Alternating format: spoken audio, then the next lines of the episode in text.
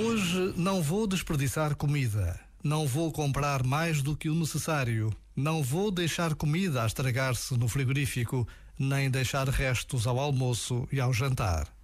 Decisões que podem ser oração.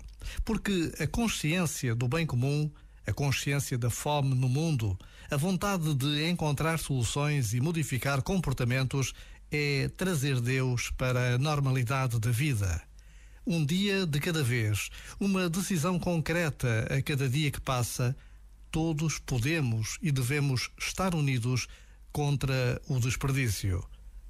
Já agora, vale a pena pensar nisto. Este momento está disponível em podcast no site e na.